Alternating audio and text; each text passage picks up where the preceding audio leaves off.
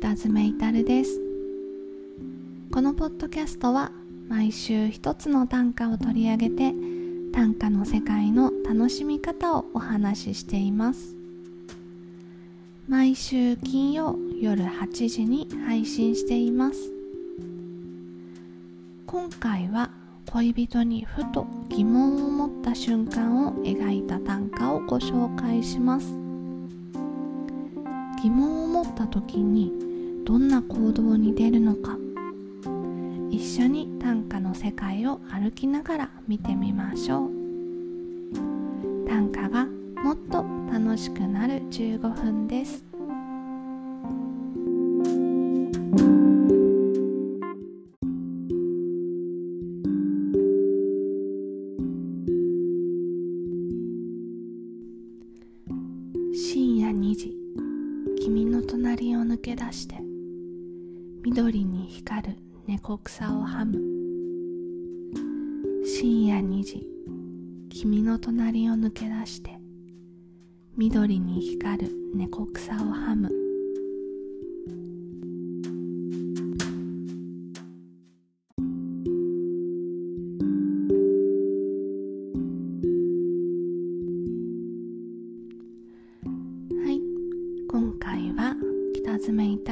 作の短歌で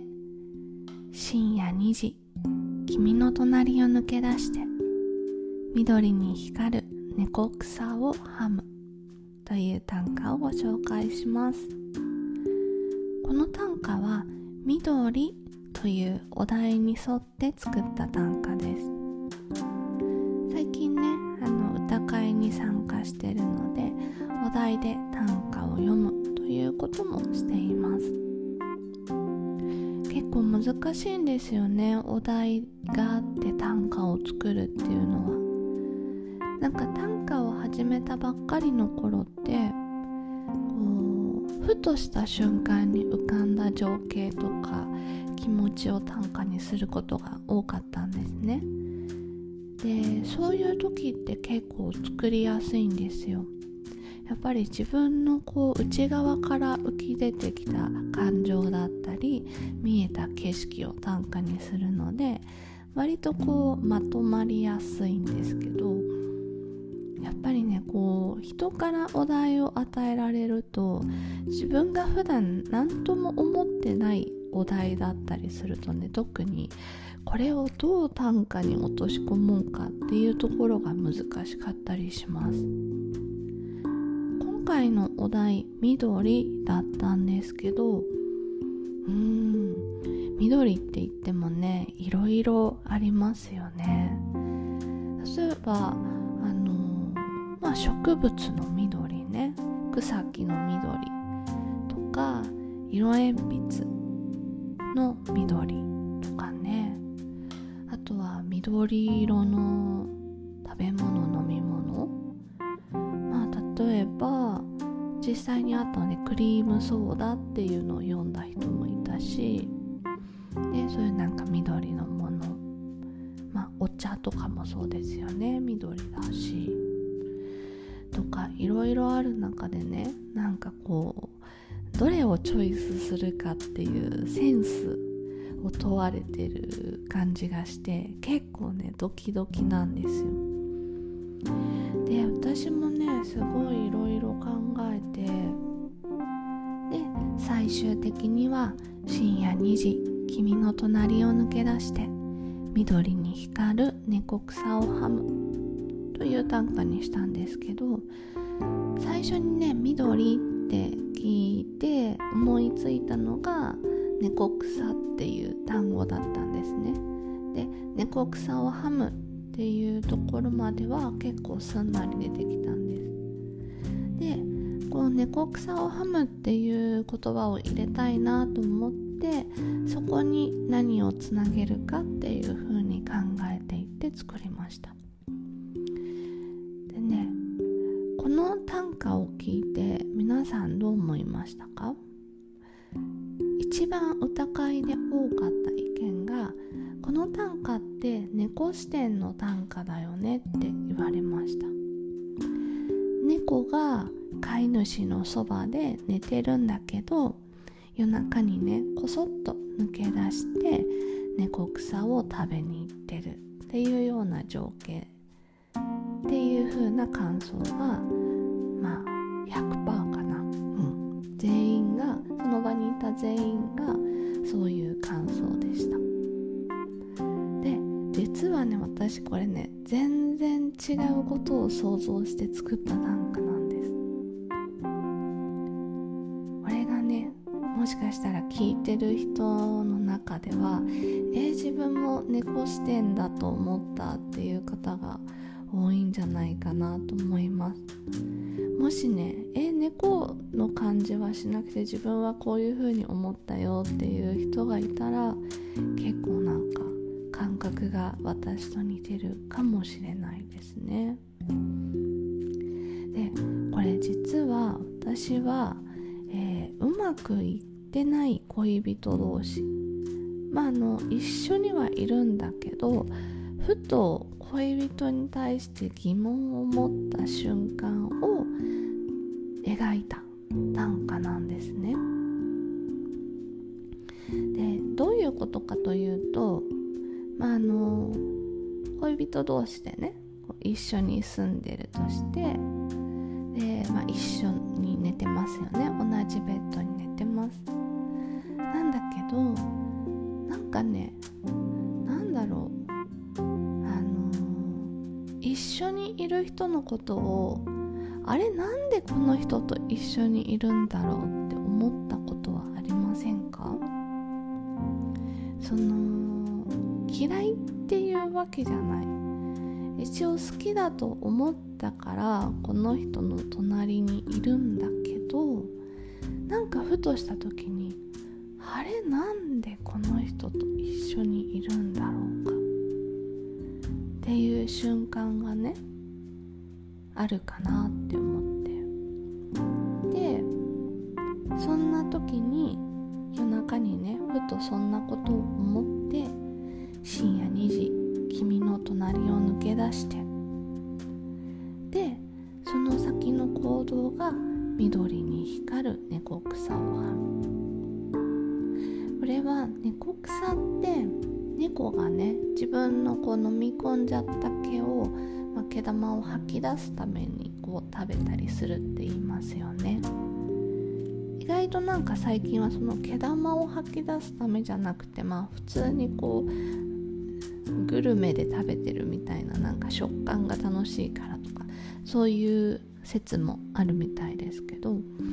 私はね猫草って聞くと猫ちゃんが毛玉を吐き出すために食べる草っていうイメージがあったんですね。でなのでなんかそのこうモヤモヤした毛玉のようにこんがらがった気持ちを吐き出すためにこう人間なんだけど本能的に猫草を食べに行くっていうね。なんかそういうちょっとこうファンタジーなんですけどそういうこうファンタジーの世界をなんだろうな自分のこう気持ちをファンタジーな世界に投影して描いた。短歌です。深夜2時君の隣を抜け出して緑に光る猫草をはむ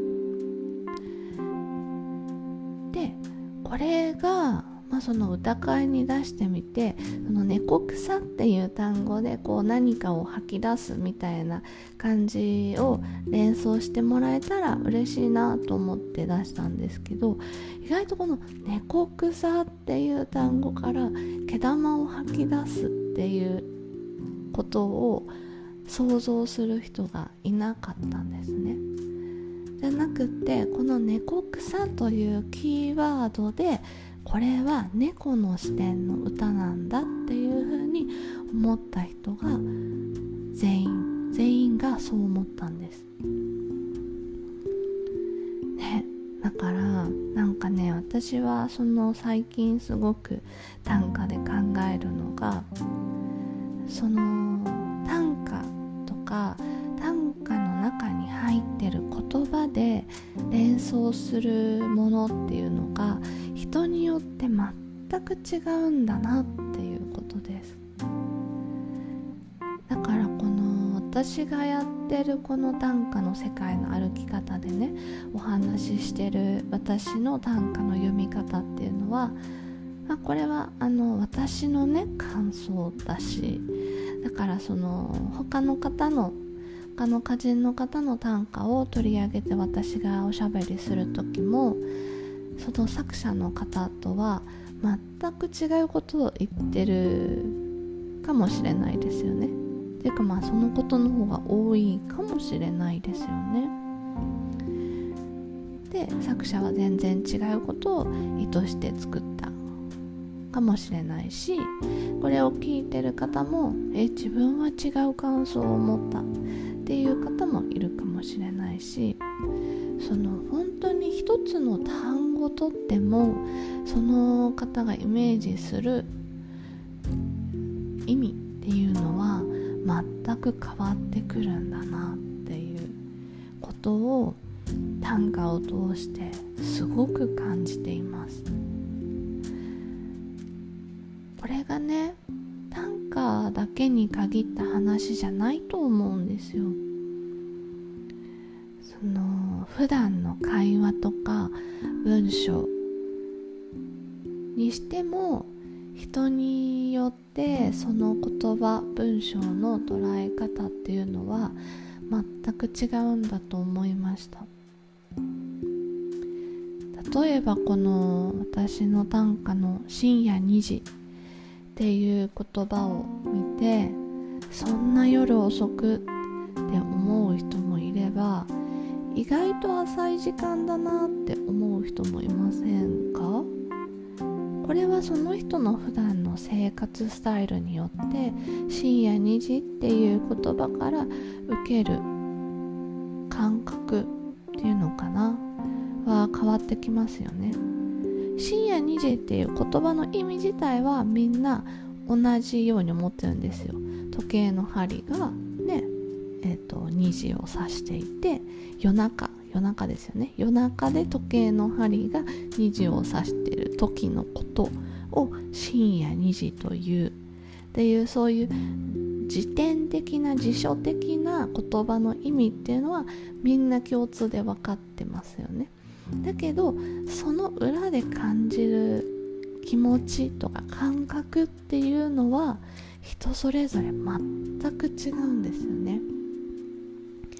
深夜2時君の隣を抜け出して。例えば君っていうのも君っていうのは自分と相対している他人のことを君っていう言葉。だと思うんですけどじゃあその「君」っていう言葉から感じるその感覚ってどうかっていうと「君」っていうことでなんかすごく親しい人特別な人のことを思う人もいれば例えばこう「ちょっと君」みたいな感じで高圧的なねなんかこうイライラする相手。っていうふうに思う人もいるだろうしちょっとよそよそしい相手のことを君って思う人もいるだろうしこれがもう本当にまちまちなんですよね。でそういう流れで「猫草」っていう単語に対してもこの単語を見てあこの歌は猫の世界なんだ猫草が登場したことで猫の世界をこうパッとイメージする人が多かったっていうことなんです。ねなんかねそのそう思うと言葉とかね文章って本当に難しいなって思いました。からその普段の会話でもそうだしね。自分はそんなつもりで言ったんじゃないっていうことが相手に誤解されるっていうことはまあまあありますよね。でその時にねやっぱりこう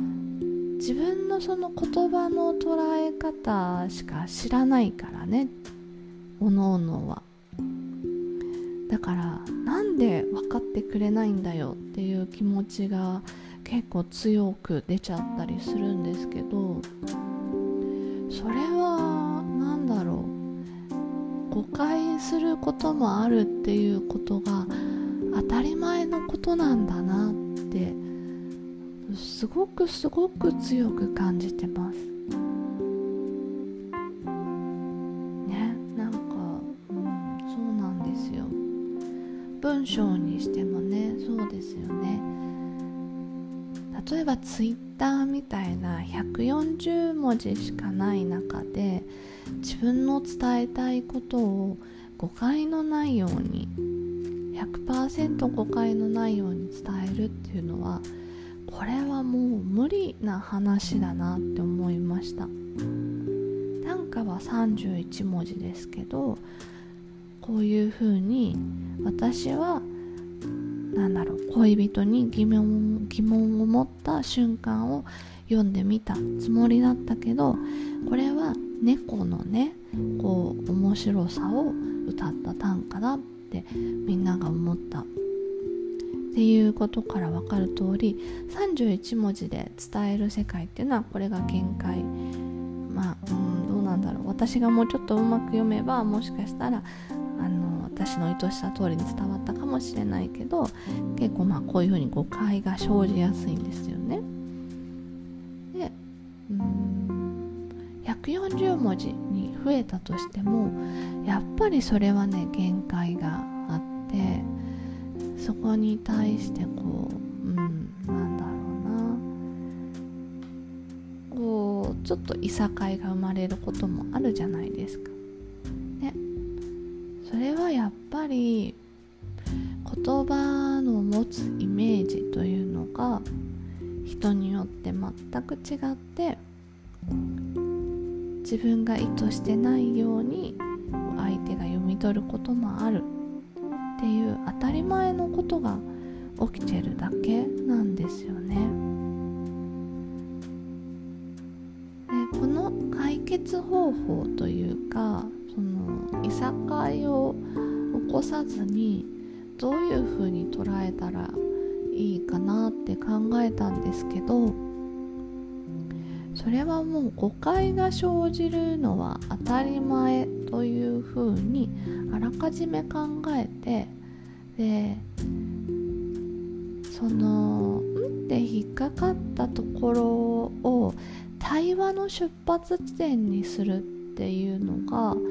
すごくいいんじゃないかなって思いました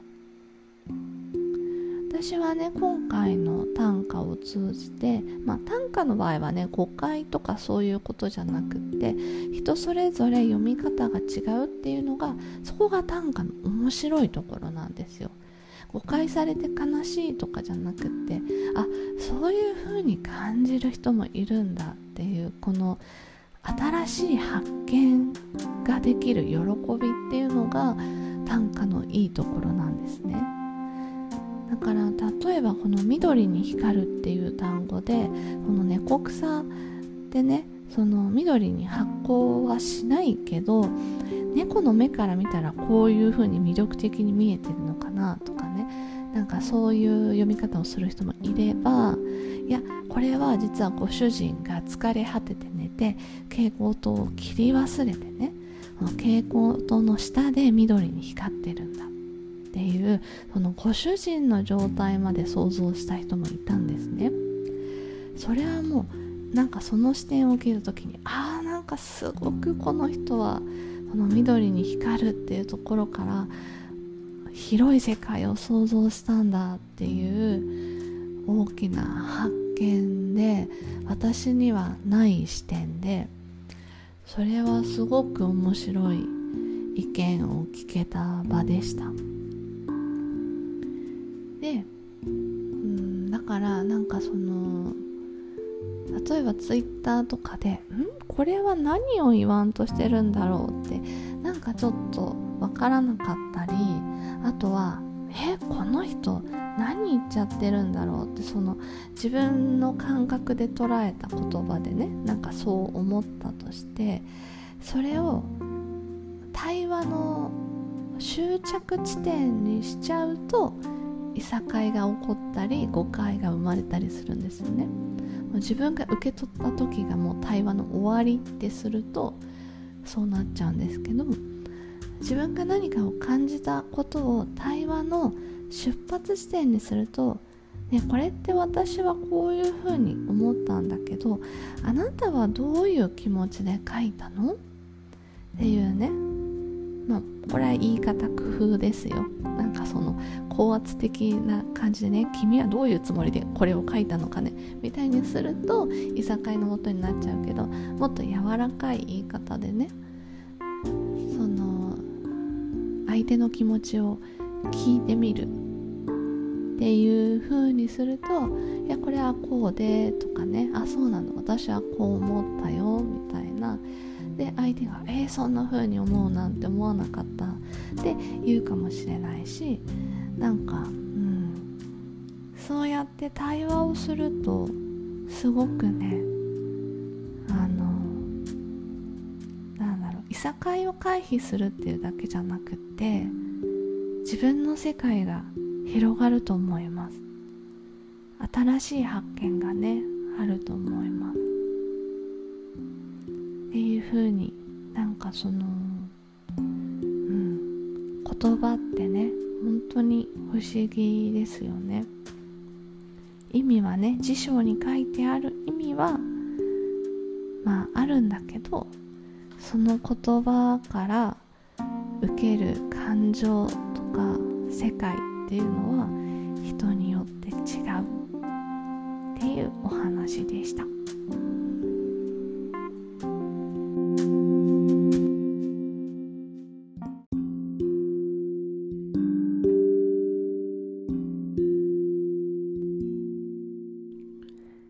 いいかがでしたでしょうか？今回は北爪至る自作の短歌で深夜2時君の隣を抜け出して緑に光る猫草をはむをご紹介しました。短歌の世界の歩き方は毎週金曜夜8時に配信しています。また来週金曜夜にお会いしましょう。